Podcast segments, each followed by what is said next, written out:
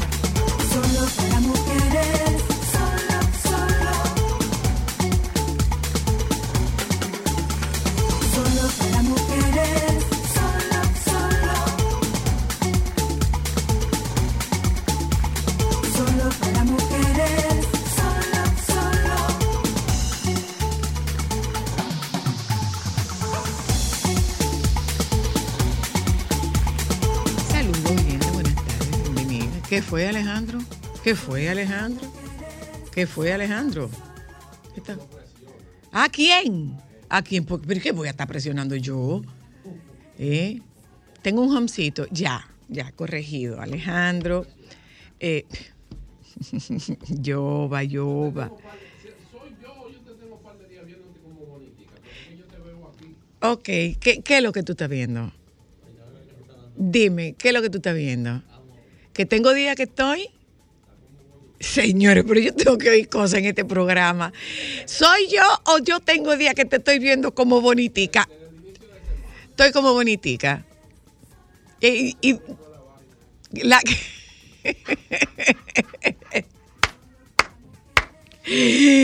Feliz día a las viudas. Hoy se celebra el Día de la Viuda. Yo no voy a decir eso. Yo no voy a decir eso. No, yo no voy a decir eso. Yo no voy a decir eso.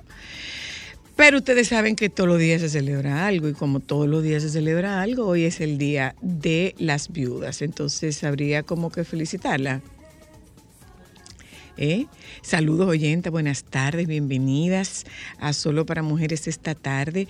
Eh, miren una cosa, eh, hay- aquí viene un grupo de... Se celebra el Día del Cepillo. No, del Volkswagen.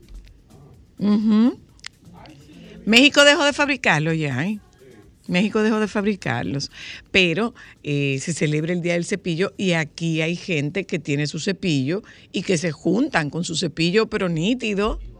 Sí, ¿cómo que ahí valen unos cuartos? Claro que valen unos cuartos. Eh, hablaremos de películas que se enfocan en el verano con nuestra querida Nina y hablaremos de tendencia en blusas y tops con mi amiga Erika Oliva. Tengo semanas diciendo que hay que prestarle atención al tema de las temperaturas y el, la, la temperatura y, el sistema cardiorrespiratorio.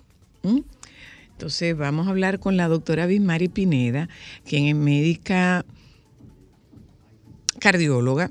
Con ella nosotros vamos a hablar de cómo es que nos vamos a cuidar eh, los que, las que estamos y los que estamos más viejitos y los que no están tan viejitos, pero que eh, están en sobrepeso, tienen una vida sedentaria y están muy expuestos al tema del calor, quienes están en la calle, quienes tienen que hacer trabajo en la calle, eh, un poco de cuidado con el tema de la hidratación y e incluso hasta con lo que se come en estos días. Bueno, pues de todo esto nosotras hablamos en la tarde de hoy. No sé, Jova, si tuviste la oportunidad, Jova, y Alejandro, tuvieron la oportunidad de ver lo que pasó con la nadadora sincronizada. Pues, Bueno, no había video. Hubo una secuencia de fotos. Esta es en el Mundial de Natación. Esta es una nadadora de, de nado sincronizado y se desmayó después que terminó su rutina y cogió para el fondo de la piscina. Estuve escuchando eh, un- una entrevista que le hicieron a, a su entrenadora, que fue quien la rescató, que ella vio que no se movilizaron con la agilidad y la rapidez que ella entendía que debían movilizarse los eh, equipos de socorro. Y ella, sin pensarlo, se tiró a la piscina y rescató a esta chica que es una atleta México-estadounidense. Y dice que pasaron casi dos minutos entre, sí, sí, pasaron casi dos minutos. Ella estaba explicando que lo normal y natural es que cuando se termina el ejercicio, eh, las atletas emerjan y esta se fue al fondo. Entonces ella dijo, aquí algo está pasando, algo no es, eh, algo no está bien. Y ella se tiró a la piscina con ropa y logró sacarla. Luego se tiró junto con ella un poco más tarde.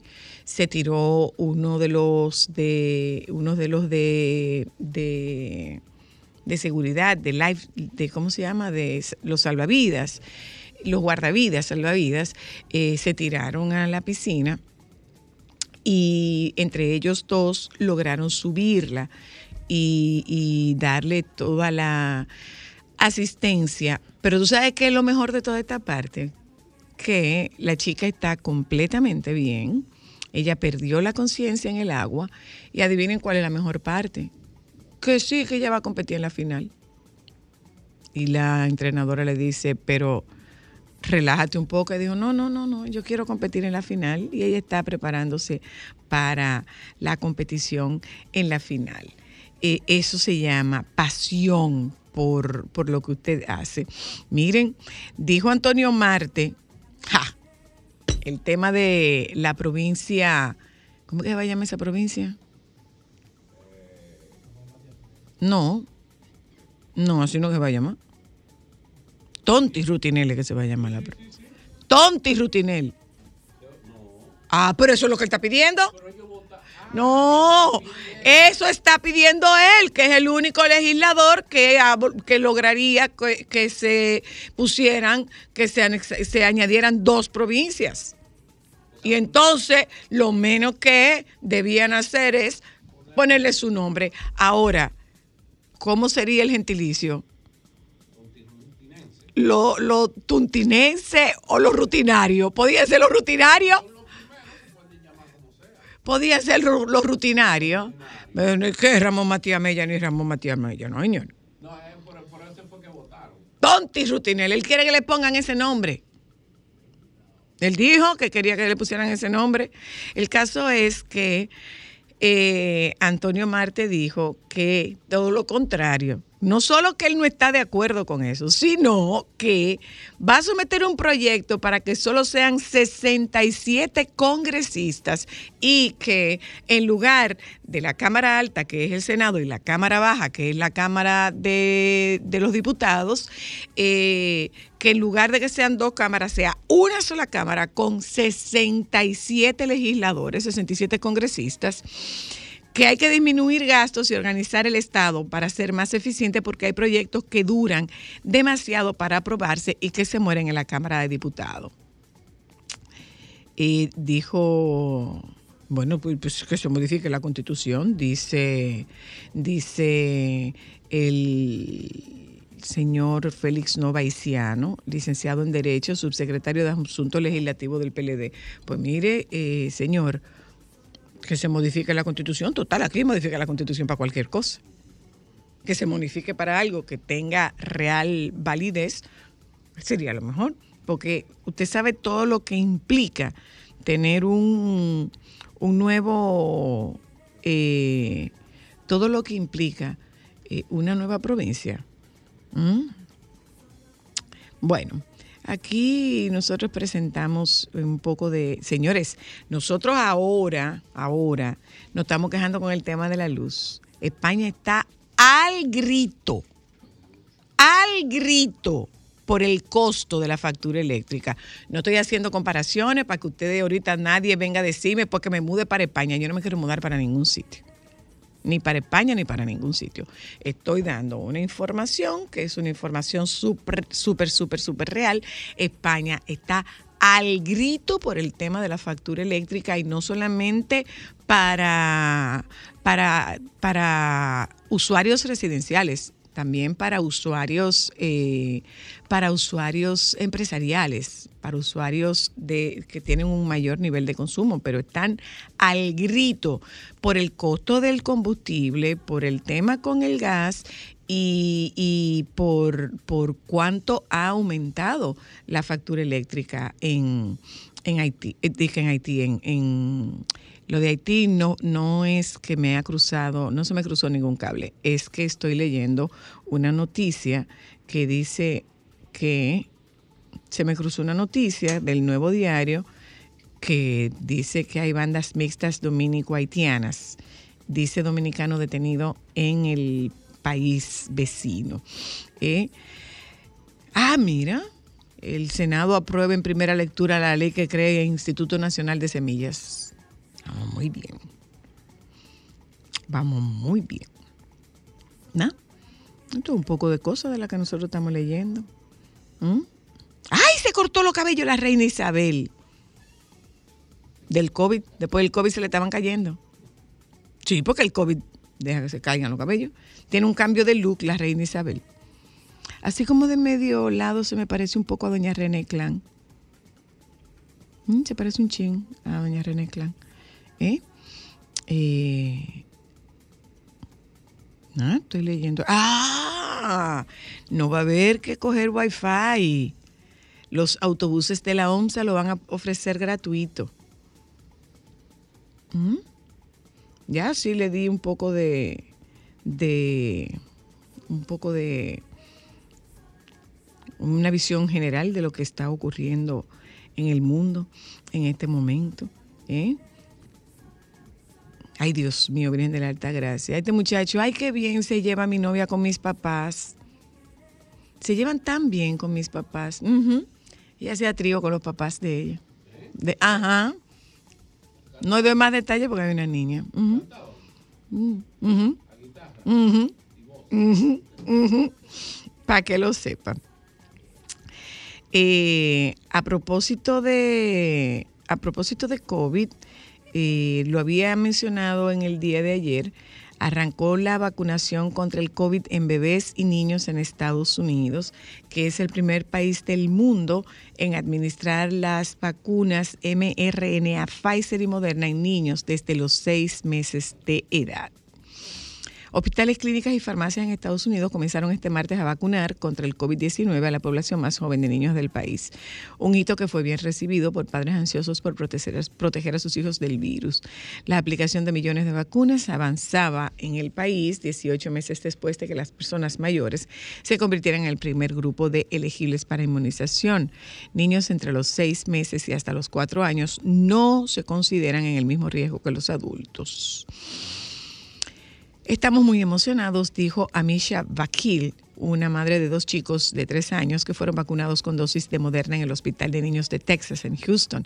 Están en riesgo, así que, tú sabes, hemos vivido una pequeña burbuja. ¿Mm? Países y territorios como Argentina, dice esta nota también, es una nota de Diario Libre, que esta fase fue también celebrada por el presidente Joe Biden, cuya administración puso a disposición 10 millones de dosis de vacunas de Pfizer y Moderna en los estados que lo autorizaron la semana pasada. Estados Unidos es ahora el primer país en el mundo en ofrecer vacunas seguras y efectivas para niños tan pequeños como de seis meses. La Agencia Europea de Medicamentos está revisando el uso de la vacuna de Moderna en menores de seis años y podría secundar la decisión de Estados Unidos. Bueno, ¿ya? Poquito de información alrededor del mundo. Nos vamos un momento a publicidad. Hoy es jueves. Sí, hoy es jueves. Volvemos en un momentito. ¿Qué fue, Alejandro? ¿Qué día era para ti? ¿Qué, qué, por qué tú no quieres que llegue el viernes, Alejandro? No, porque por alguna razón tú no quieres que llegue el viernes. Por alguna razón tú quieres retrasar el viernes. ¿eh? Gente, nos vamos a publicidad, regresamos en un momentito. Esto es solo para mujeres. Hablamos de cepillos, hablamos de películas del verano, hablamos de tops. eh, y como Erika está aquí, vamos a aprovechar para hablar de rebajas porque comenzaron las rebajas en, las, en algunas tiendas en, en nuestro país. Y vamos a hablar de corazón y temperatura con, la, con eh, nuestra queridísima doctora eh, Pineda. Vamos a publicidad. Volvemos un momentito.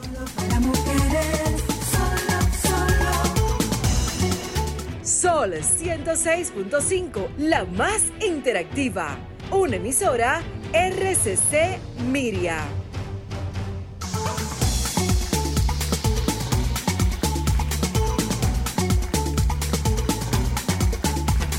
Solo para mujeres. Cuando vi la, el mensaje que le mandaste a Cristal, me puse súper contenta. Sí. Sí, de verdad que sí. Es Jairo, eh, Jairo Castillo, eh. Jairo Rodríguez. Y con Jairo nosotros vamos a conversar sobre el Día del Cepillo. El Día Mundial del Volkswagen. ¿Es mundial? Sí, sí. Es una tradición que viene desde Brasil.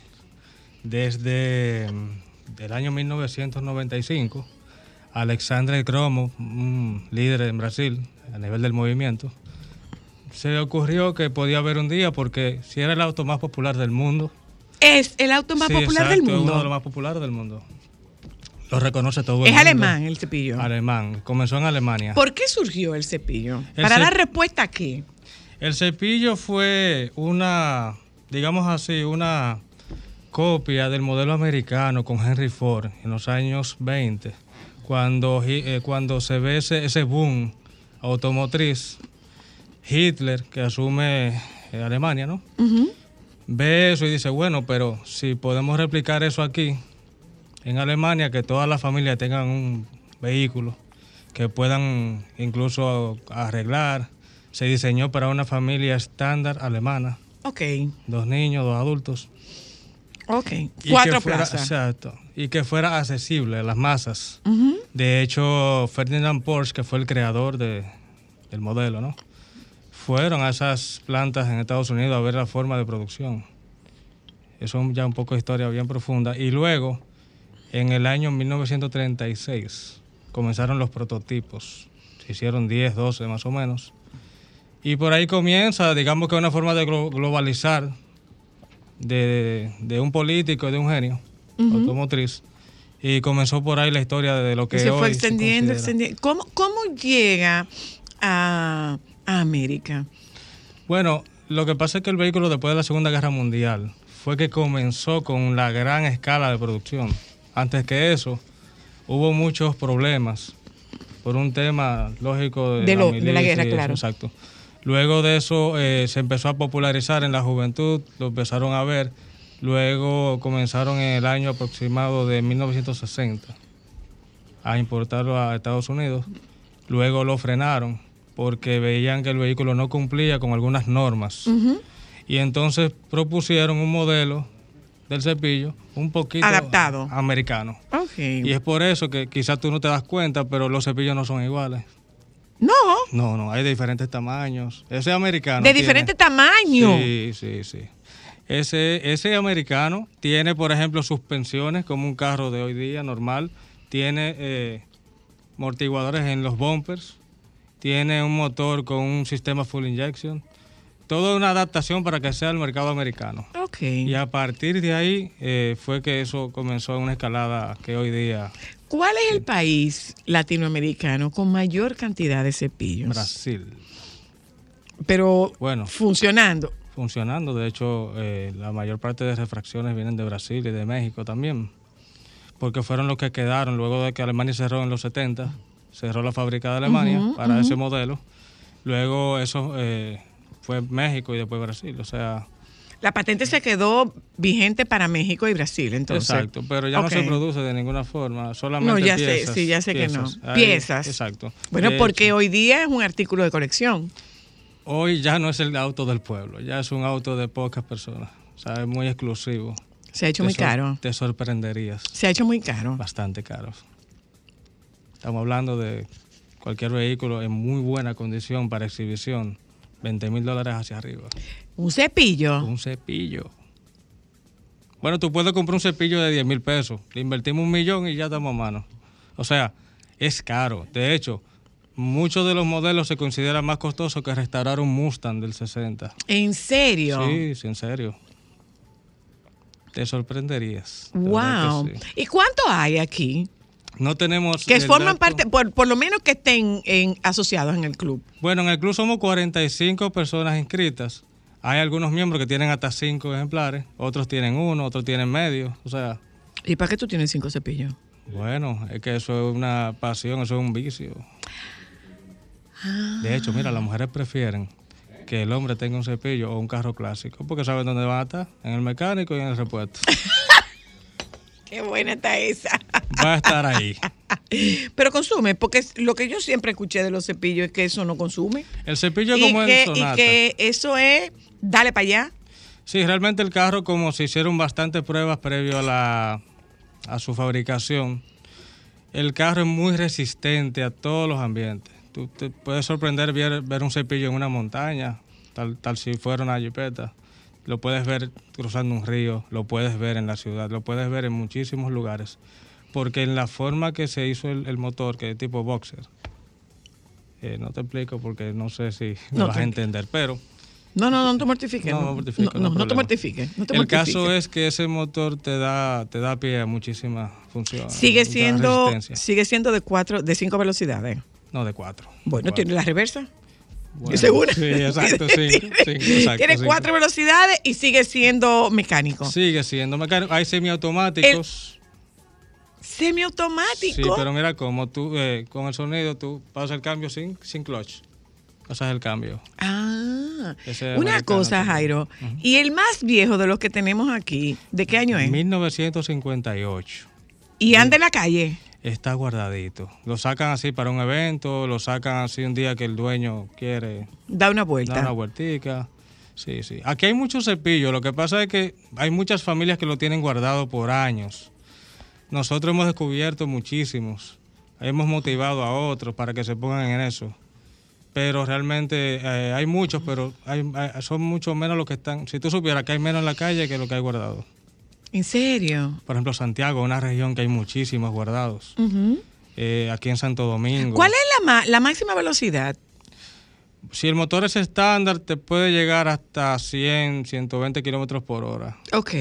O sea, Pero un mucho. vehículo sí te puede Pero llegar sin mucho, problema. pero Ahora, mucho. si es un motor 1100, 1300 cc, no te da- ¿Y se te da- modifican o no se modifican? Sí, se modifican. De hecho, aquí hay motores de cepillos recientemente que se han comprado en mucho más de 10 mil dólares de precio. El motor. El motor solamente. Virgen de la Alta Gracia. A un carro viejo. No, para un, ca- sea. no, para un carro viejo no, para un cepillo. Para, Para un cepillo. un cepillo, que no estamos hablando de lo mismo. No, Sí. es un cepillo. No, no, no, no, no, un carro viejo es otra cosa. No, un cepillo es cepillo. diferente, pero- un cepillo. Hay muchas cosas eh, costosas que se le ponen. Hay personas que llevan el- un performance mucho más avanzado para, para correr un poquito, para acelerar, para quemar gasolina en la autovía. ¿Y cuánto consume? Eso consume aproximadamente en su estado natural. ¿Cuál es el estado natural? Así, stock, estándar. ah, ok, como viene. Sí, stock. Sin modificación. Te puede, te puede dar hasta 35 o 40 kilómetros por galón. Ah, pero mucho. Pero considerando lo, lo- bueno, lo mala que es la gasolina aquí, tú sabes que no, no te proporciona todo eso. Claro, si está todo afinado. Ok. Como todos los vehículos. si ¿Y con, está todo cuánto- ¿Y con qué frecuencia hay que darle mantenimiento a esas piezas? No, igual, 5.000 kilómetros el cambio de aceite. ¿Y cómo se, cuánto se recorren? ¿Cuánto tiempo toma recorrer 5.000 kilómetros un carro de colección? No, se toma mucho, pero el aceite se cambia entonces cada seis meses si tú, si tú no recorres esa, esa cantidad. Lo dudo mucho. Yo, por ¿Y, ejemplo, y lo aseguran? Sí, claro, lo aseguran. No te dan seguro full, solamente te dan eh, grúa, te dan casa del conductor y ya, seguro de ley. Y ya, y acabaste. Claro, hay personas que tienen gran poder adquisitivo dentro Claro. del club y tienen empresa y por ahí le dan pues, le puede dar un buen seguro. ¿Y para dónde que van ustedes, Jairo, a celebrarlo? Nosotros vamos a celebrar el evento conmemorando el, el- el- el- esta es la decimocuarta versión. La vamos a hacer aquí en, en la, en el Club Naval para oficiales de la Marina. Un lugar precioso, un lugar exclusivo. Eh, no es común que se hagan eventos en ese lugar. Pero está, está abierto al público. Será ese día abierto al público. ¿Y, y qué va a pasar ahí? O sea, tú vas a poder solo verlos, tú vas a poder escucharlos porque ellos tienen un sonido muy particular. Ese día va a pasar lo siguiente. Te vas a, vas a ver varios modelos desde el año 1958 hasta el 2002. Te- vamos a tener esos modelos ahí. Van a aparecer también de la última camada del New Beetle, que es 2015, 2018. Van a aparecer un par ahí. Vas a ver, vas a ver las combis, que son los autobuses, las campers, que Exacto. las que se usan para tú dormir por allá. México tenía, exacto, México sí. tenía en su transporte. Vas a ver toda una gran variedad de vehículos modificados también. Ah, ok. Porque se- es un vehículo que tú puedes desarrollar tu creatividad, de verdad. De Ay, pero qué chulo, qué chulo. ¿Cuál es el más chulo de los que hay? Bueno, cada dueño. si tú le Aparte del tuyo, aparte No, del todos tuyo. los míos son muy chulos. Y ¿Todos? ca- sí, todos. A cada ¿Cuántos dueño, son todos? Yo tengo cuatro. ¿Cómo así? Sí, sí, cuatro. Pero ¿cómo así? Sí. ¿Para qué? Cosa de hombre. Y- ¿Tú- ¿Con qué frecuencia tú lo usas los cuatro? Bueno, déjame no preguntar, No, porque no. eso es lo mismo que para que una mujer tiene di- 30 pares de 30 zapatos pares cuando nada más tiene dos pies. Perdón, perdón, perdón, bien. perdón. Ya. Sí, entonces. La recogí pero- la pregunta. Pero cada carro, por más eh, parecido que tenga, siempre es muy diferente. ¿Y dónde tú lo vas consiguiendo, Jairo? Eh, te llega información, por ejemplo, en las redes, eh, nos llega información. Hay amigos que dicen, mira, yo vi uno, por ejemplo, en el sur, en tal pueblo. Y ese comentario te sorprenderías. Al otro día salen dos o tres calladitos y van a ver dónde es que está. Sí. Así- ¿Y a así- cómo te lo venden allá? Así de enfermos son. Bueno, depende de la necesidad del dueño. Depende si ¿O no- qué tan informado está el dueño? o qué tan informado, o si tiene demasiado sentimiento el dueño, te lo quieren vender también. Eso, todo eso se calcula, pero es muy, es muy variado. No te puedo dar un monto per se, porque no. Puede ser que te lo den en 20 mil pesos porque quieren salir de él. O también te lo pueden dar medio millón de pesos, porque está muy bueno. Y aquí hay un taller que se especializa Aquí en la varios- restauración. Sí, sí, aquí hay varios talleres, son tres, Ujú. Eh, por lo cual el, el grupo va a, a esos tres. Hay otros que son muy, muy fanáticos y hacen su propia mecánica porque es bien fácil también. Lo que hay que tener es un poco de tiempo. ¿Y, sa- ¿Y los repuestos dónde aparecen? Los repuestos es variado. Los repuestos más pesados, dígase de motor y eso, aquí todavía queda un repuesto que trae todas las piezas de México y Brasil y de Estados Unidos. Luego hay un aproximado de 15 páginas de internet, desde California, desde Atlanta, Ah, bien. Chicago, que venden todas las piezas Qué bien. perfectamente. Bueno, O sea, no entonces vamos a hacer la invitación otra vez, Jairo. Mira, les exhorto al público que lleven a su familia. Ay, sí, es chulo. Necesitamos muchos eventos como este, señores, porque los eventos de vehículos, eh, eh, este es bien familiar. realmente. Es chulo, es muy chulo. El próximo sábado 25 Ujú. estaremos a partir de las 10 de la mañana hasta las 7 de la noche. ¿Cómo es el acceso? Porque es una base militar. Sí, una base militar. De hecho, te, te iba a decir, eh, bueno, es totalmente gratis, pero por la naturaleza del lugar, debemos decir por aquí que está prohibido el acceso con armas, Ok. está prohibido incluso ir con vestimenta muy estrafalaria, tú sabes, eh, muy llamativa en el caso de las mujeres. Por favor, a, lo- a los que vayan, que vayan en familia. A que- los varones también póngale que Sí, no pues. vayan con vestimenta llamativa. Sí. Sí, claro, Y, no somos nosotros y nada más. Eh, estamos preparando que sea un pasadía interesante. Qué Va a haber, chulo. por ejemplo, un área de niños con, con inflables. Con, eh, van a vender pizza, comida, bebidas, todo. Ah, pero eso está muy chulo. De hecho, va a haber incluso hasta una pediatra de emergencia ahí, cualquier por situación cualquier con cosa. los niños. El a calor. partir de a las partir de las 10 de la a mañana. partir de las 10 de la mañana en la en el Club Naval para Oficiales, ahí en San Susi, luego Una en la misma curva. Una cosa, Jairo, ellos, los niños, en el caso particular de los niños, podrán ver el- el- los vehículos por dentro. Sí, sí, podrán ver los vehículos. Ahí van a estar la- ya la mayoría de los dueños. Pueden verlo por dentro, tirarse fotos. Ahí en algún momento vamos a aprender algunos. Porque que para estos niños ese vehículo es como de juguete. Es como de Porque se juguete. parece mucho a los vehículos de juguete. Y tú sabes qué ventaja tenemos sobre el, en el mundo automotriz con ese modelo. Es que todo el mundo lo quiere, todo el mundo lo conoce. Sí, todo el sí. mundo tiene una historia. Aunque con hay él. una parte de muy ingrata recordación Bueno, en, como 19 todo, en, en- la dictadura de Trujillo. En la dictadura de... Sí, de hecho, el término cepillo el cepillo. se dice, hay una teoría que dicen que... Decían, ahí viene el, el cepillo por cepillar las calles. Mm, Cuando- ok. Y hay otra versión que dice... Pero se ha reivindicado. Sí, no, Y, claro. y tiene y tiene una tiene una nota de, de mucho Tiene sentimiento. mucha sí, de verdad que sí. sentimiento. De hecho, una vez me paró una señora en un semáforo, yo andaba en uno del 63 que tengo, y empezó a llorar. ¿Qué pasó? No, mira, que mi esposo antes de morir, eh, cuando yo era muy joven, me regaló un modelo parecido. Wow. Y eso te sorprendería la cantidad de historias que a uno le llegan. Y de mucha gente que se enamoró en un cepillo, de señores. mucho, bueno. De mucha gente que se enamoró en un cepillo. Mi, esposa la conquisté yo con uno. Qué Y la enseñé a manejar también. Solo de saberlo montó así. Gracias, Jairo. Abierto entonces a partir de las 10 de la mañana, sábado 25. Sábado 25. Quiero agradecerle por esta vía, aprovechar de tu medio, Zoila. Agradecimiento muy especial al ministro de Defensa, Díaz Morfa, y a la Armada Dominicana por acogernos en- y permitirnos hacer el evento en tan Ay, sí, gente, lleven su lugar. familia, lleven su familia. Lleven su familia, señores. De verdad, va a haber de todo un poco. Sobre todo para los carajitos curiosos con los carros. Y el hombre que quiera meterse en un cepillito también va a haber dos o tres de venta, o sea que va a ser un día completo. Bueno, gracias, Jairo. Gracias, Gracias. a ti por la oportunidad, de verdad. Y fieles Gracias por entregarlo. todo. Sí, Gracias. No, no, espero que. Nos vamos Gracias. un momento a publicidad. Todavía nos queda mucho contenido en Solo para Mujeres. Ya regresamos. Sol 106.5, la más interactiva. Una emisora RCC Miria. Déjame cambiar tus días y llenarlos de alegría. Solo para mujeres.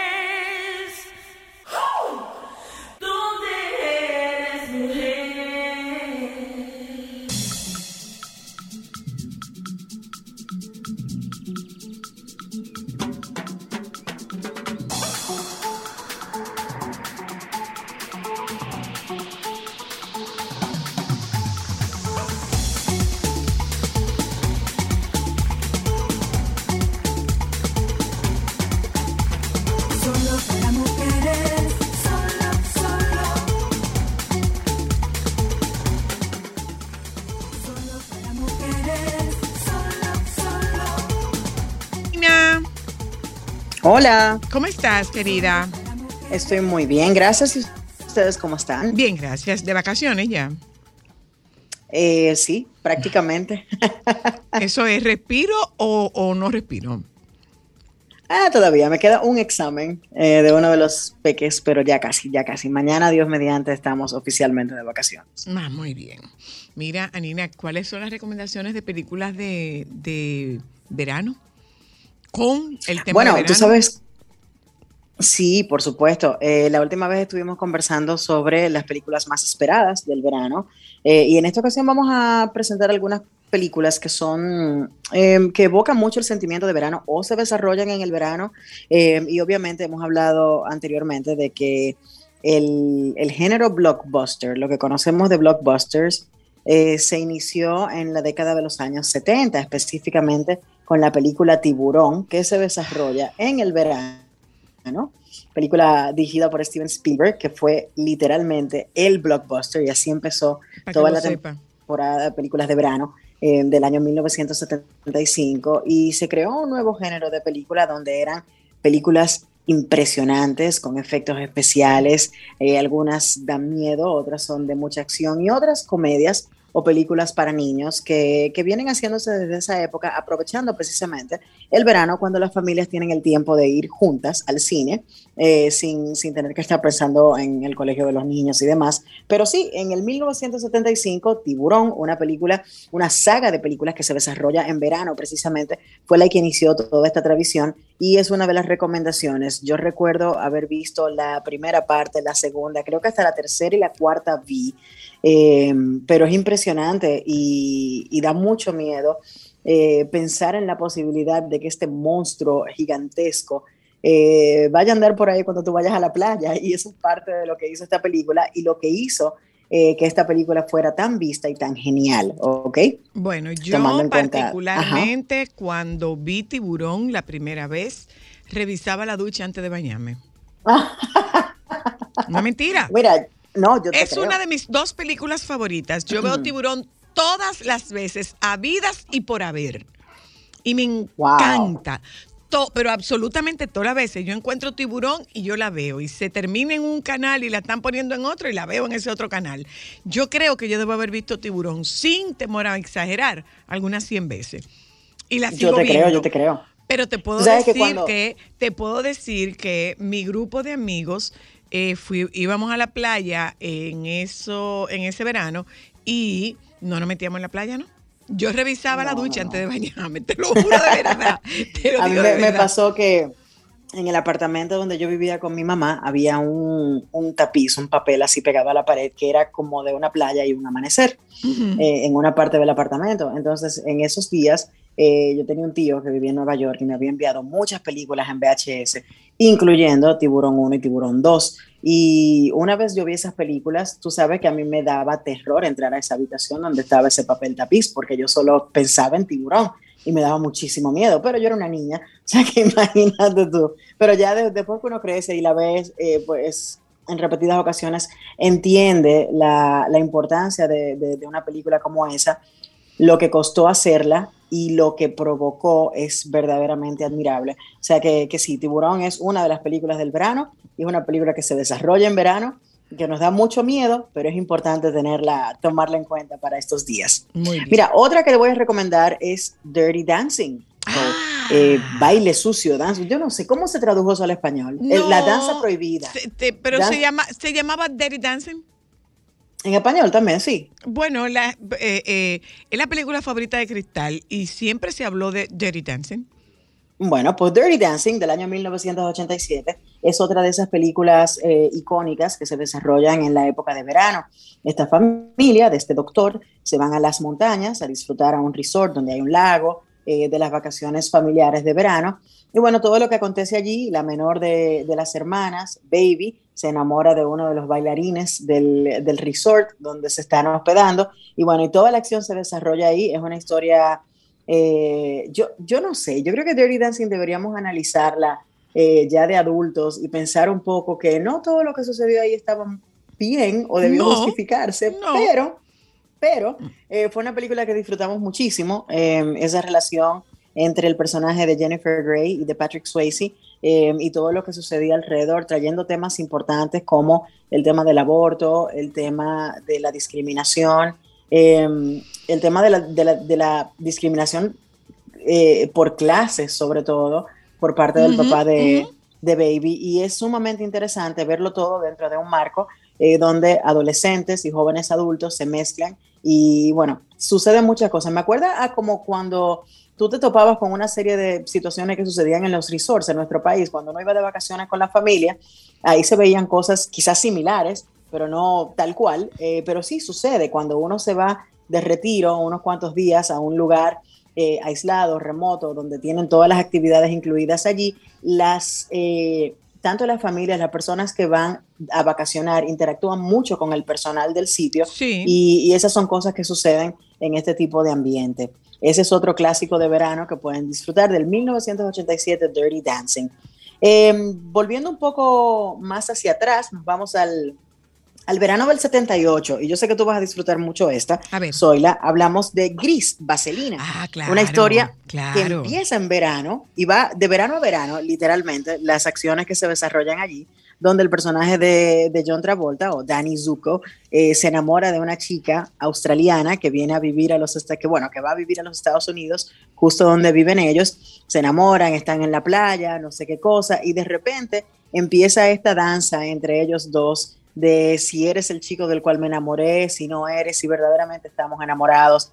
Entonces todo eso se va desarrollando durante el año escolar y termina precisamente cuando arrancan las vacaciones de verano de estos chicos otra vez y ya la resolución de todo se lleva a cabo. Pero es una película muy divertida, es una comedia muy interesante. Me atrevo a decir que es de corte familiar, a pesar de que cuando uno la ve siendo adolescente, esas escenas en las que eh, Danny trata de seducir al personaje de Olivia Newton-John quizás no son tan PG, pero para los adolescentes eh, es una película divertida y es un, y es un paso interesante a, a comenzar a conocer un poco el género musical Claro, que claro. es Eso muy polarizante. Es muy polarizante. Hay muchas personas que aman los musicales y hay personas que los odian. Sobre todo cuando los musicales, eh, que los musicales más, más em, genuinos o los más puros son los que verdaderamente hablan poco dentro de la, de la obra o de la película, eh, como Evita, por ejemplo, donde solamente hay cuatro palabras,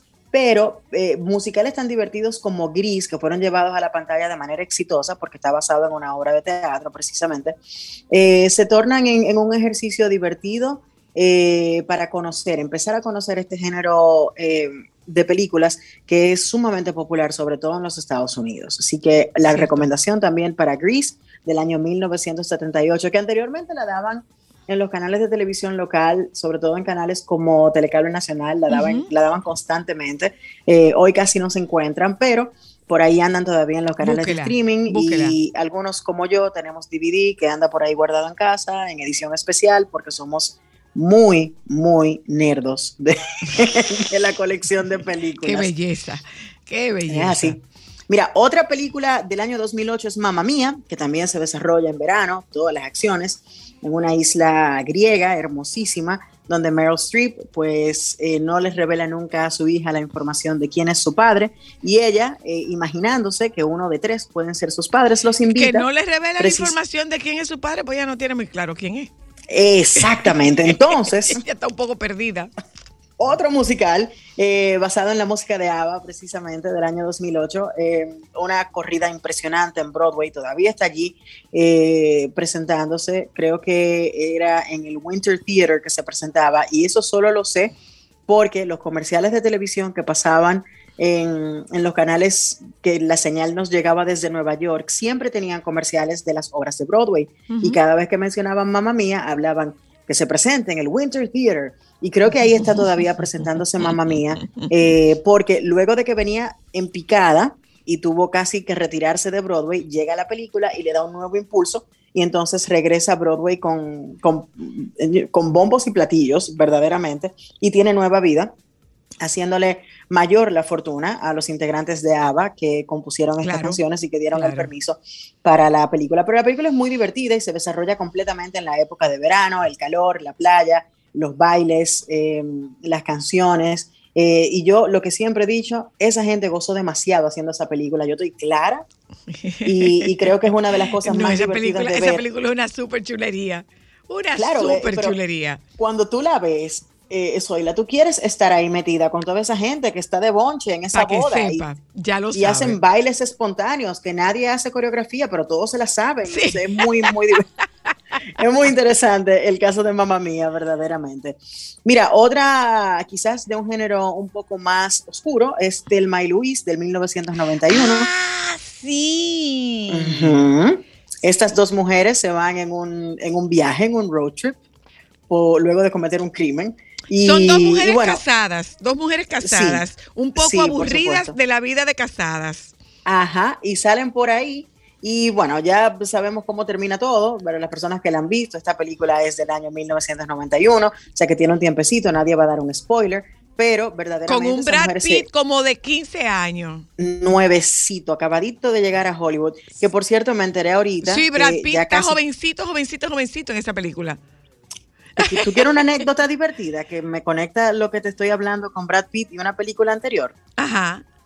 Ok, cuando yo estaba pequeña, tenía quizás 10 años, mi hermana que vivía afuera nos envió de regalo a mí y a mi otra hermana el VHS de Dirty Dancing para que nosotros pudiéramos ver la película cuando quisiéramos. Ujú. Y en el, en, el, en el VHS había un comercial de una bebida gaseosa norteamericana eh, que no se comercializa aquí realmente, eh, pero en el, en el comercial de televisión había un joven Brad Pitt montando unos jet skis y un día yo se dije, pero ese Brad Pitt, teniendo ya como 14, 15 Más años. Y conciencia. efectivamente, uno, uno de sus principales, uno de sus primeros comerciales de televisión, uno de sus primeros trabajos en Hollywood fue ese comercial Mm. y luego entonces lo vimos con su debut cinematográfico en un papel secundario en Telma y Luis Sí. y de ahí para adelante pues ya conocemos la carrera de Brad. Pitt. Sí, sí, sí, sí, sí. Brad Pitt. Mm. Una chulería. Yeah, Búsquese Mira, Thelma otra- Lewis, que es muy buena la película, muy chula. Sí, es muy Gina de Davis hecho. y, y Meryl Streep. No, Susan Sarandon. Susan Sarandon y, y- y Gina Davis.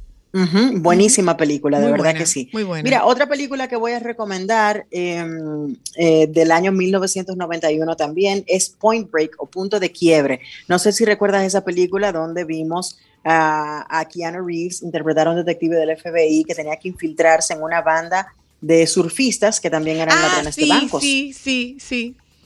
Esa es otra película que nos, que nos muestra ese sentimiento veraniego, que nos enseña esas escenas de atardeceres en la playa, de estos muchachos surfeando también, y el estilo de no vida cali- veraniega, Anina. Eh, sí, Footloose también Footloose, se desarrolla en ¿verdad? verano, verdaderamente, claro que sí. Se- bueno, se desarrolla entre primavera y verano en, un, en una escuela, en un, en un pueblo eh, de, de Estados Unidos, de esos pueblos eh, del centro de los Estados Unidos, donde hay un... Súper conservadores. Son súper conservadores, muy religiosos, y llega este, mu- este muchacho eh, a un lugar donde el baile no es muy bien visto, eh, y verdaderamente él sonsaca a todos los otros muchachos hasta que finalmente pueden tener una fiesta eh, y celebrar una, un prom, que es la fiesta de fin de año que celebran en, en- en los bachilleratos allá, y sí, puede ser considerada una película de verano. ¿Una Casi todas las películas casi todas las películas que son que tienen que ver con estudiantes que son coming of age que están en el bachillerato o en esa transición del bachillerato a la universidad se llevan en verano precisamente porque es como una gran despedida. Y bueno, una para terminar que es muy divertida también es la saga de American Pie. American Pie, que es esta historia de estos chicos que están descubriendo su sexualidad cuando están en el colegio y van entonces ya prácticamente para la universidad y se pasan ese último verano juntos eh, haciendo muchas travesuras, eh, pero verdaderamente es justo lo que te acabo de describir, ese coming of age, ese ya pasar de la adolescencia a la joven adultez y, y descubrir cosas. American Pie, toda la saga, que son varias películas también, se desarrolla en verano. Y así como American Pie hay muchísimas, hay de acción como Independence Day de Will Smith, que se desarrolla el Día de la Independencia, que es 4 de julio, en el medio del verano. Y hay de todo para todo. Hay acción, hay comedia, hay misterio, Hay como hablábamos con, con Joss, hay drama y hay musicales. O sea que el verano es una época divertidísima y esas películas que nos evocan ese sentimiento nos pueden llevar una y otra vez a añorar el verano, a pesar de que aquí eh, es un poco caluroso y es prácticamente verano todo el año, pero, pero sí, esas películas sí pueden eh, recordarnos lo divertido que es ir a la costa, tener tiempo libre, hacer cosas. Mira los Goonies, los Goonies se fueron a Mm. explorar un tesoro escondido en el medio del verano cuando estaban todavía en la escuela. O sea que es así, es interesante. Yo creo que esos sentimientos llegan con, con las películas y las podemos eh, recordar, los podemos recordar una y otra vez. Un besito, Anina querida. Muchísimas Beso para ustedes. Nos hablamos el jueves próximo. Nos vamos a publicidad ahora a propósito de verano con este calorazo. Vamos a hablar de tops, vamos a hablar de blusas con Erika Oliva. Solo para Sol 106.5, una estación del grupo RCC Miria. Solo para mujeres.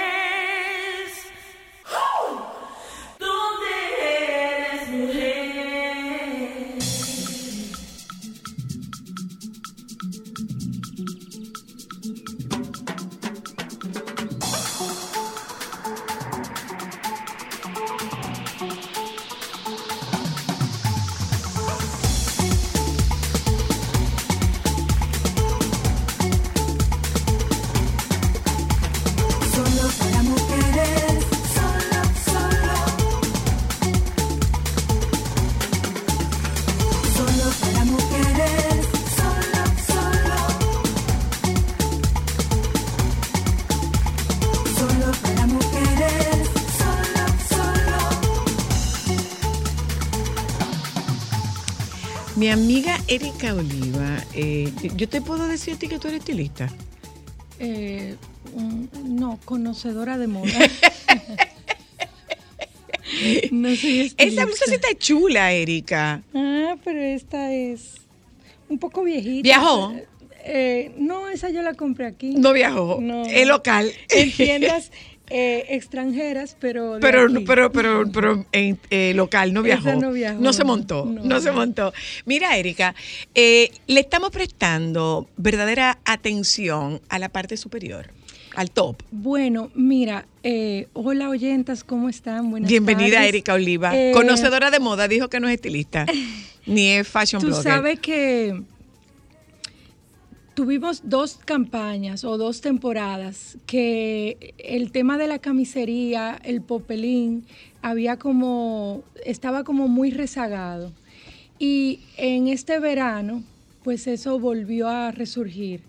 Y a nosotros eh, como mercado aquí, pues no viene muy bien por el tema de la climatología. Claro. Entonces, cuando hay popelín combinado eh, con otros materiales, pues siempre nos va muy bien. cuando Popelín es una tela. Popelín es una tela que es el algodón como basiquito de plana, que, que nos encanta a, to- a todo lo que es el mercado latinoamericano, por decirlo de alguna forma. Eh, pero los tops sí han cogido mucho pro- protagonismo, que es lo que va a pasar al contrario en la campaña próxima, en invierno, que todo el tema sartoriales de, americanas y pantalones eh, tipo eh, tipo más eh, masculinos es lo que viene de tendencia. Pero los tops han sido los... Con manga, sin manga, con Sí. vuelo, sin vuelo, cuello, no cuello. Exacto. Cuando hablamos de tops, no nos referimos a camisería. Nos o- referimos o- a todo o el lo que a todo lo que va hacia arriba. en la parte superior del cuerpo. Ok, Tops. ok. Que pueden ser tops de diario, tops de día, top eh, de transición que te sirvan para tanto de día como para la noche.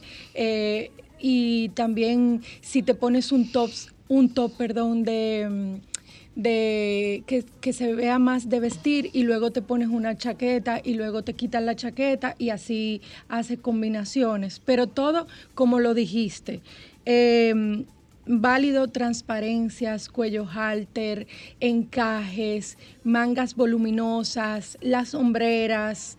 eh, Mm. ¿Cómo vienen las hombreras? Otra vez tenemos hombreras, eh, no, no tan altas como se usaba en los, En los 90 80. y en los 80, pero sí tenemos hombreras, una hombrera media más delicada eh, y eso nos ayuda a la que somos un poquito con más espalda para que podamos usar esa ¿Cómo esa fue? O sea, la, la hombrera te ayuda, te favorece cuando tú tienes mucha espalda. No, no te favorece. Ok. Y, y como no es tan alta, sí te la puedes poner, porque esa que es sombrera... un poco la, la ranglán, que es Eh, la que, la que va hasta el hombro. Exacto, Ok, que que, te- la que te hombrera que, baja. que te cubre hasta el hombro, no que se queda en el no hombro. que se queda. Como tipo la de la de la masculina, que la Eh, hombrera masculina se queda en el hombro. que corta, Ajá. exactamente. Ok. En el caso también tenemos, eh, por ejemplo, el tema de la simetría en los tops también, o, o formas geométricas.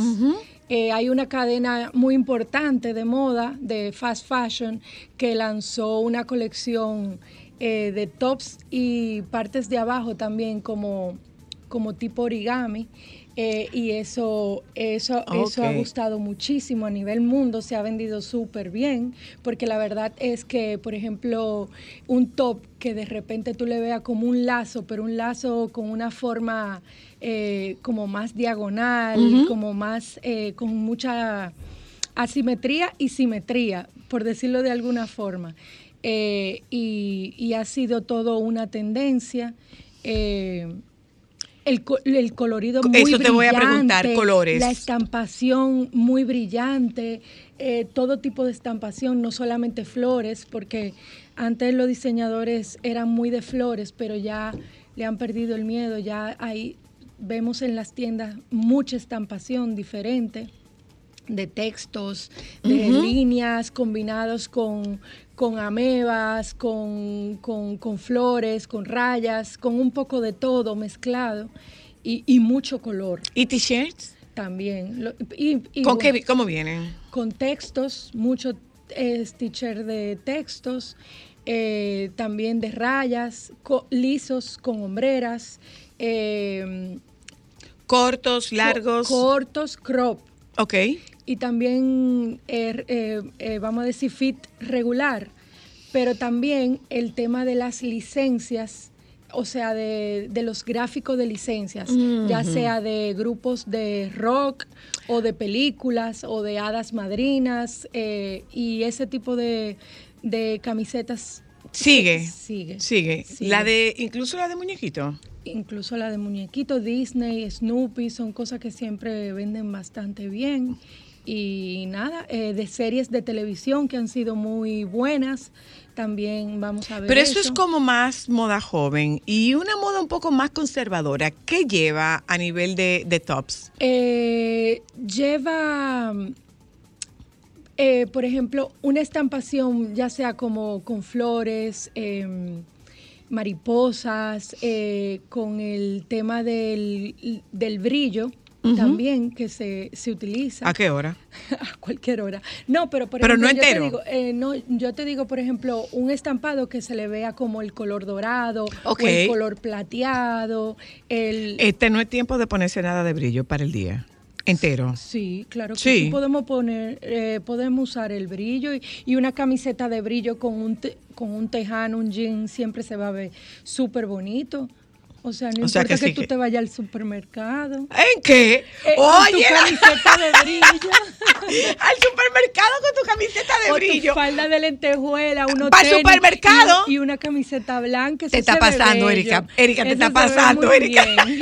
Vayan a, vayan a un centro comercial en el centro de la ciudad para que me vean cualquier día de la semana. Con tu camiseta, con tu, tu falda de brillo. Mi falda de brillo, pero con tenis Sí. y, y uno, y una camisetica. Es que tú eres fashionista. No Mm, Bueno, me gusta la moda. te gusta que te digan fashionista. No, es que eso se ha relajado, eso término, y cualquiera es estilista, y cualquiera es... eh, ¿Cuánto tiempo tú tienes en el mundo de la moda, Erika? mucho soy, la 23 años tenemos trabajando en el mundo de la moda. Pero ¿a qué nivel tú retail. trabajas en el mundo de la moda? O sea, tú intervienes en lo que se, en lo que se compra para acá. En lo que se compra, en lo que viene, en, en el... pro- Antes sí trabajaba directamente como compradora de ciertas marcas eh, de calzado, de confección.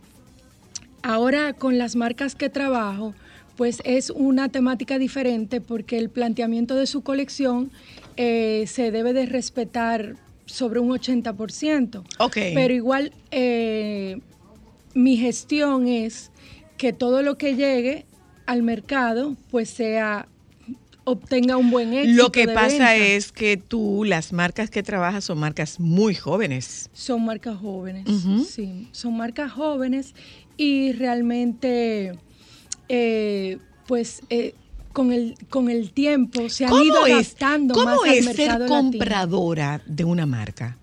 Eh, Es un trabajo, es una responsabilidad. O sea, quien está sentada ahí no es, no es de la que busca foto en Pinterest. No, esta mujer tiene que ver con lo que llega aquí. Sí. Tú, tú tienes la capacidad para discriminar. Esto sí, esto no, esto funciona en mi mercado, esto no funciona en mi mercado. Pero con conocimiento de venta, porque revisamos venta, vemos números, no es que tampoco eh, hay tendencias que llegan y nos sorprende a la que uno no le apuesta.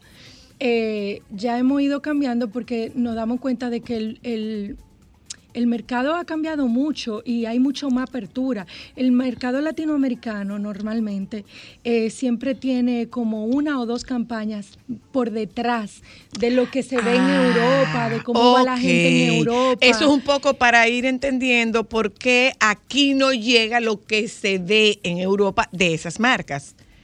Eh, sí nos llega, pero eh, podemos modificar con cosas también que nos hacen especial para nuestros mercados. Ok. Pero, pero vuelvo y te digo que hemos ido cambiando, hemos, hemos ido educando al cliente para que entienda que hay tendencias que son ahora y que la gente tiene que ir cambiando. Antes, tú te, hace, por ejemplo, 6, 7 años, tú no veías a nadie con un pantalón white leg, No. eh, ni anchote. Eh, sobre la cintura, todo era eh, a la cadera y muy, muy, muy pegado al cuerpo, muy ceñido, skinny totalmente. Ya la, ya la mujer latinoamericana entiende que se puede ver bien eh, utilizando un pantalón de, de- de pata ancha, como se le dice, o sea, de- Yo tengo uno de pata. Bueno, tú tienes un, un, un flare que es más ¿Un qué? Un flare ¿con quién? Que es más acampanado. Ella vino aquí a desacreditarme. ¿Con quién yo tengo un flirt? yo Yo estoy diciendo. ¿Con quién yo tengo un flair? No, no, no. Yo estoy hablando de esa moda. Ah, del pantalón. Ah, ok. ¿Esto se llama cómo? Más acampanado. Ajá. Flare. Ok. Yo dije, ella vino aquí a decir cosas. Ella vino a revelar Es que a intimidad de veces aquí. se me hacen Ella vino a revelar intimidad de uno- aquí. Se me hacen unos mangú en los nombres en inglés, como lo dicen los españoles, como uno lo dice aquí, como, Ah, claro. como dominicano que le pone su toque. Entonces a veces tengo como toda la, la, Terminología. la terminología. Mira, entonces, Erika, eh, los materiales serán, eh, hay una marca de ustedes que es muy, eh, es muy como de encajitos, como esta, estos, estos no géneros un poco bordaditos, sí. En, en- en- que es una camisería muy linda. Muy, muy, muy bonita y la verdad es que el mercado la ha aceptado súper bien y a nosotros nos va bien. Algo que no te mencioné que es sumamente importante, que ha estado muy presente, el tema de la corsetería, Ajá. los corsets, que hemos visto mucho corset. Eh, ha sido una tendencia Corset, no corcel, lo corcel, el corcel es un caballo. el corset, eh, que es el tema de, de marcar el busto y, y con el tema de las varillas. eh, de colores lisos, estampados. Mm, ¿de nuevo? Sí, con tul, en tela de tul, pero eh, también en tela de algodón, en tela más eh, de noche. Sin pedrería, con pedrería. No. Sin pedrería. Sin pedrería. Ok. No es para ver si yo tengo algo. Sacamos de ahí del closet. A Poderoso. ver, si, te- a ver si tengo algo. Mira, en resumen, color, colorido, mucho color, mucho. mucho color. Sigue el color. Claro, la, eh, la carta ca- va cambiando. Ya no vamos a ver esos colores brillantes, como ese naranja hermoso que hemos visto en todo, en primavera-verano. Ahora empezaremos con unos colores más... eh, más tranquilos, pero, pero sí vamos a tener color. Vamos a tener color en la campaña, vamos a tener muchos tops, muchas eh, camisería bonita y, Vamos a aprovecharlo. y vamos a aprovechar. Gracias, Erika Oliva. Te Gracias a quiero. ti te por quiero, la mi Fif. Lo que no te perdono es la indiscreción, pero bueno. Gente, vámonos a publicidad. A propósito de calor, eh, vamos a hablar con la doctora Pineda sobre cómo comportarnos, cómo alimentarnos, cómo hidratarnos y la relación existente entre las altas temperaturas y el corazoncito. Nos vamos a publicidad. Solo para mujeres.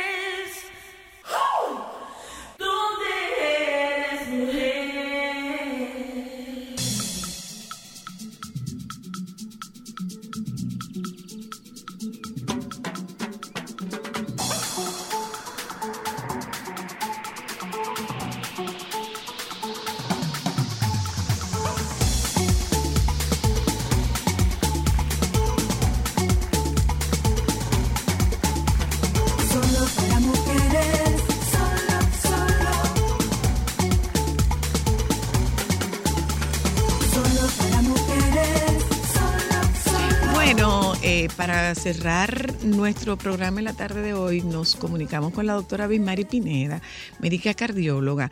Tengo semanas insistiendo en que hablemos con la doctora Pineda para que nos diga cómo es que nos vamos a manejar con este tema de las temperaturas y el corazón.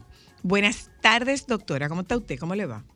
Hola, buenas tardes. Zoila, ¿cómo estás? Un gusto escuchar. Igual, gracias. Muchísimo tiempo sin oírnos. Mire, Doc, eh, tengo tres o cuatro semanas hablándole a, a- a mi equipo de vamos a contactar con tiempo a la doctora Pineda, vamos a hablar con tiempo con la doctora Pineda, porque no es solamente las temperaturas, son las temperaturas, es la humedad y es el tema del polvo, del polvo del Sahara, cómo nos está afectando y cómo debemos cuidarnos. Bueno, esta es una combinación mortífera, Sí. no solamente para la parte cardiovascular, sino también para los pacientes que tienen afecciones alérgicas, los pacientes que son asmáticos. Este, sobre todo en este país donde en la, en la mayoría de nuestros hogares, ¿verdad? No tenemos aire acondicionado, no podemos siempre estar con ellos por un tema de energía. Claro. Y aparte, muchas personas trabajando en la calle. Yo a veces cuando veo algunas personas que están vendiendo en las esquinas o que arrastran, qué sé yo, una, u- un triciclo para vender sus frutas, digo, Dios mío, ¿qué está haciendo? Eh, ¿Qué va a hacer este paciente en el día de hoy? No se puede hidratar bien, o sea, eh, uno siempre eh, piensa en esas cosas. Y el polvo, entonces, que aumenta las infecciones respiratorias y todas esas afecciones respiratorias, pues eh, repercuten también sobre la parte cardíaca, porque ya sabemos que muchas de esas infecciones tienen afección sobre el miocardio. La verdad que está un poco complejo. Ok. Explique eso de, de afecciones de- del miocardio, doctora, por favor. Muchas infec- cuando está, cuando hay altas temperaturas, cuando hay humedad, eh, cuando uno está pues transpirando mucho más y cuando uno hace cambios de temperaturas, estoy ya en el aire en la oficina, pero de repente tengo un golpe de calor cuando abro esa puerta, pues algunas, algunos virus sobre todo, pues hay una, estoy más vulnerable a que me dé una afección viral. Ok. Y algunas infecciones virales se han identificado como este, productoras o causas de lo que sería la miocarditis o inflamación del miocardio, que ya sería una secuela, o sea, un efecto secundario, así como un virus afecta la parte pulmonar por las vías respiratorias superiores con congestión nasal, pues así mismo puede afectar e inflamar el miocardio. Una cosa, doctora. ¿Qué síntomas puedo estar yo presentando a los que deba prestarle atención? Desde el punto de vista del tema del calor, es importante la sensación de desvanecimiento, de Mm. debilidad. Ujú. A veces me siento débil, estoy decaída, me siento la boca seca, que es lo que me dicen los pacientes, ahora yo me mantengo con la boca seca, yo estoy que no me concentro. Y, y simplemente es por el tema de la deshidratación, porque recuerda que cuando tenemos alta temperatura, las pérdidas insensibles de agua están aumentadas porque tú sudas, entonces ahí estás perdiendo. Pero también tú jadeas un poco por el tema de la respiración, igual por las vías respiratorias superiores, también pierdes líquido. Entonces, si tengo alguno de, de estos síntomas, pues ya debo ver si es que estoy deshidratada. Un grupo importante es la de pacientes que no debo olvidar es ahí. Son los pacientes que usan diuréticos, sobre todo los pacientes hipertensos, porque entonces se están perdiendo por el medicamento que le doy como mecanismo y estoy aumentando las pérdidas insensibles y estos pacientes se nos están deshidratando mucho. ¿Qué medida a veces uno puede tomar? Decirle, bueno, mire, necesito que tome más agua. Generalmente los requerimientos de agua que uno necesita por día es 35 mililitros por kilo, o sea, que está en relación al peso. Pero cuando aumentan las pérdidas, esto se requiere que, que se incremente y a veces hay que bajar la dosis de los medicamentos. O sea, que el que tiene esos síntomas debería y usa diuréticos, debería consultar con su médico para hacer algún reajuste. En el caso de los pacientes que están diagnosticados, este sería el manejo, pero pueden haber pacientes o puede, puede haber personas que no tengan que no tengan ningún diagnóstico y que pasen desapercibidos estos síntomas que usted menciona. ¿De qué me cuido? ¿De qué me cuido? Sí, ahí hay que estar ¿Y pendiente. quién, perdón, doctora, ¿y quiénes podrían estar en un alto nivel de riesgo? el grupo de mayor riesgo serían los envejecientes, porque con la edad se pierde la sensibilidad, se pierde la sed. Entonces el pacientito mayor pierde, o sea, no se da cuenta cuando le falta agua por un tema nervioso. Entonces esos, esos adultos mayores ya de más de 70 años, ese es un grupo vulnerable. El otro grupo vulnerable están los niños, eh, sobre todo los niños en edad preescolar porque ya el, niño que anda jugando, saltando, brincando, pues le va a, le va, va a tener que habla, ¿verdad? Pero ya este, este, este preescolar, este niño que necesita que su madre esté pendiente de, oye, que está sudando demasiado, pues yo necesito reponer. Está el grupo que está más expuesto a las altas temperaturas, quizá el que está en la oficina no se vea tan afectado, uh -huh. pero el que trabaja afuera, pues sí. Pero sobre todo adultos mayores, envejecientes y los niños son los grupos como que más vulnerables dentro de los que no tienen una condición cardíaca per se. Doctora, ¿hay alguna relación con el consumo excesivo de sal? Sí, la sal La verdad es que el, el consumo excesivo de sal tiene efectos cardiovasculares deletéreos importantes porque se asocia a hipertensión. Pero también cuando yo consumo sal empiezo a retener líquido y este líquido como que hay una relación entre la parte del líquido que está dentro de la célula, que es el que realmente funciona y el que está fuera de la célula. O sea, este no es un momento para comer salado. Este es un momento para comer y ni tampoco para hacer un sancocho. Ah. O tampoco eh, para irme a la playa y beberme un vino. O sea, hay que ahora identificar, utilizar alimentos que sean refrescantes. Ahora necesitamos frutas. Necesitamos el sandía, el melón, que tienen altos contenidos de líquidos. Necesitamos evitar las comidas picantes, las comidas a altas temperaturas, como te decía, las sopas y esas cosas. Entonces ahora debemos irnos a esos platitos fríos, refrescantes, a las frutas, a las verduras, sobre todo las ensaladas. Ok. Mire, doctora, con relación a esto, eh, justamente a este tema de las comidas, ¿cómo tengo que tener, que, tengo que tener en cuenta que si me pasa mucho tiempo sin comer, que las, las comidas, que las comidas no solamente no se trate de, de, de los caldos y, y comidas con altas temperaturas, sino también eh, la relación entre altos, eh, altas ingestas o ingestas calóricas muy, muy elevadas y eh, la posible consecuencia con, con, esta, con esta situación de calor. Es importante la porción, porque ¿qué pasa? Cuando pierdo, cuando estoy en altas temperaturas, que aumento pérdidas insensibles, disminuye el volumen intravascular del vaso. Pero entonces si ahora yo como mucho, el estómago, el, el- el cerebro, le dice al corazón, oye, quien está necesitando ahora mismo más aportes de sangre el estómago, porque está súper lleno, está forzado. ¿Y qué hace el corazón? Empieza a bombear más para esas arterias ahí epigásticas. Y entonces eso empeora la hipotensión en otras, en otras áreas. Hipoperfusión del músculo y me fatigo, hipoperfusión renal y bajo la cantidad de orina, hipoperfusión al cerebro y empiezo a estar confundida y débil. Es decir, que ahora mismo la porción, no es momento de darse una, literalmente una llenura, una, Una hartura. Ay, bueno, yo, una hartura, exacto, no es el momento. Me llamó hace una semana una colega eh, que su esposo estaba hipotenso, estaba hipotenso, no se podía parar, estaba en la cama. Cuando investigo, le digo, ¿y qué pasó? ¿Comió? ¿Tomó alcohol? Me dice, sí, salió con unos amigos y se bebieron tres botellas de vino. Ya tú- Anda. alcohol que deshidrata, comida copiosa en un restaurante con amigos, más él es hipertenso, entonces usa medicación, entonces eso fue una bomba. Y No, duró y, y- hipotenso- y sobre todo, doctora, que están tomando vino tinto a temperatura ambiente. El vino tinto a temperatura ambiente debe ser en Estados Unidos, debe ser en Europa, no debe ser aquí. En Porque la temperatura ambiente de aquí no es la temperatura ambiente de allá.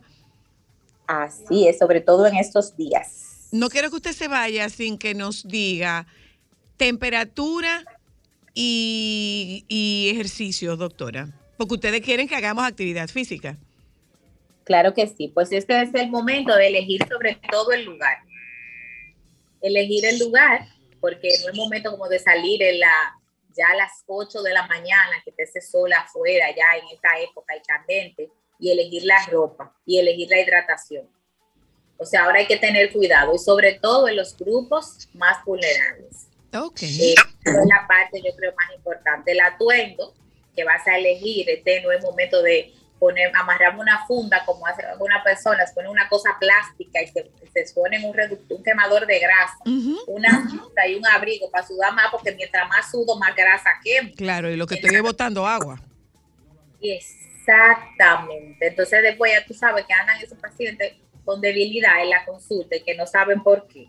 O empezar una dieta. A veces empezamos una dieta muy restrictiva y entonces tampoco nos hidratamos bien porque todo es un equilibrio.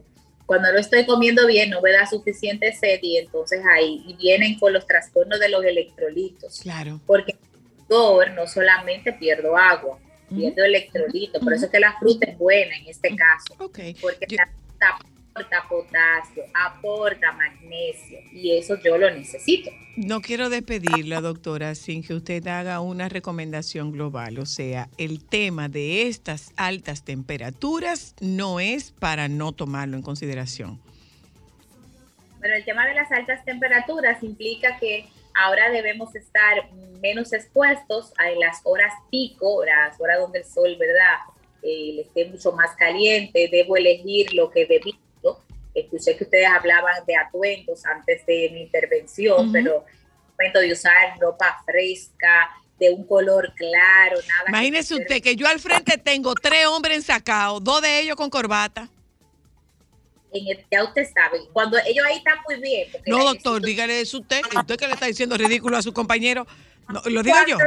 Ah, que me mandó a decir doctor Nieve que tengo a dos ridículos con corbata. Dijo el doctor Nieve que dijera eso yo. Es que nosotros tenemos que aplatanarnos, señores. Aquí no podemos andar tipo los ejecutivos de los países, como tú decías ahorita. O Es sea, que son ejecutivos rompiendo ojos, doctora. Son dos ejecutivos rompiendo ojos, Domingo y, y, y yo vine. Dos ejecutivos rompiendo ojos. Yo lo que espero que antes de entrar al vehículo ellos se quiten la corbata. Yo estoy segura que de que ya su vehículo se quitan esa corbata y ese, y ese saco de una vez. Ah, no, dijo, dijo yo vine que no, que él es abogado y que los abogados no se quitan ese flow. Imagínate el abogado allí en el palacio fuera con, con Acaba de decir Domingo Páez que el disfraz forma parte de la qué? De la relevancia social en el Ah, no, yo no fui a esa clase. Gracias, doctora querida. Que no se nos pierda, que aparezca por aquí muy pronto. ¿eh? Gracias, doctora Bismari Pineda. Señores, presten atención. El tema del calor no es relajo, ¿eh? De verdad que no es relajo. Gracias, doctora. Gracias a ustedes por acompañarnos en el día de hoy. Nos juntamos mañana. Aquí están los tres que echaron a Pedro en el pozo. Hasta mañana. Quédense con los compañeros del Sol de la Tarde, por favor.